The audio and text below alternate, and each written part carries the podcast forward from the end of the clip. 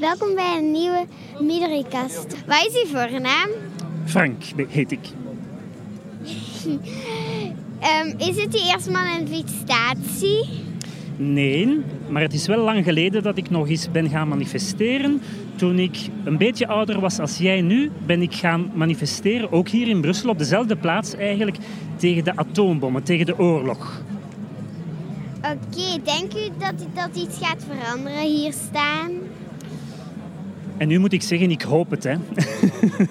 ja, ik hoop het toch. Ja, de laatste vraag. Wat doet u thuis om de natuur te helpen als u de natuur helpt? Ja, wij planten regelmatig boompjes en we proberen uh, minder vlees te eten. En zoals vandaag proberen we ook naar Brussel te komen met de tram en de bus en niet met de auto.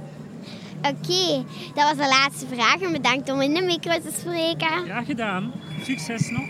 Bedankt.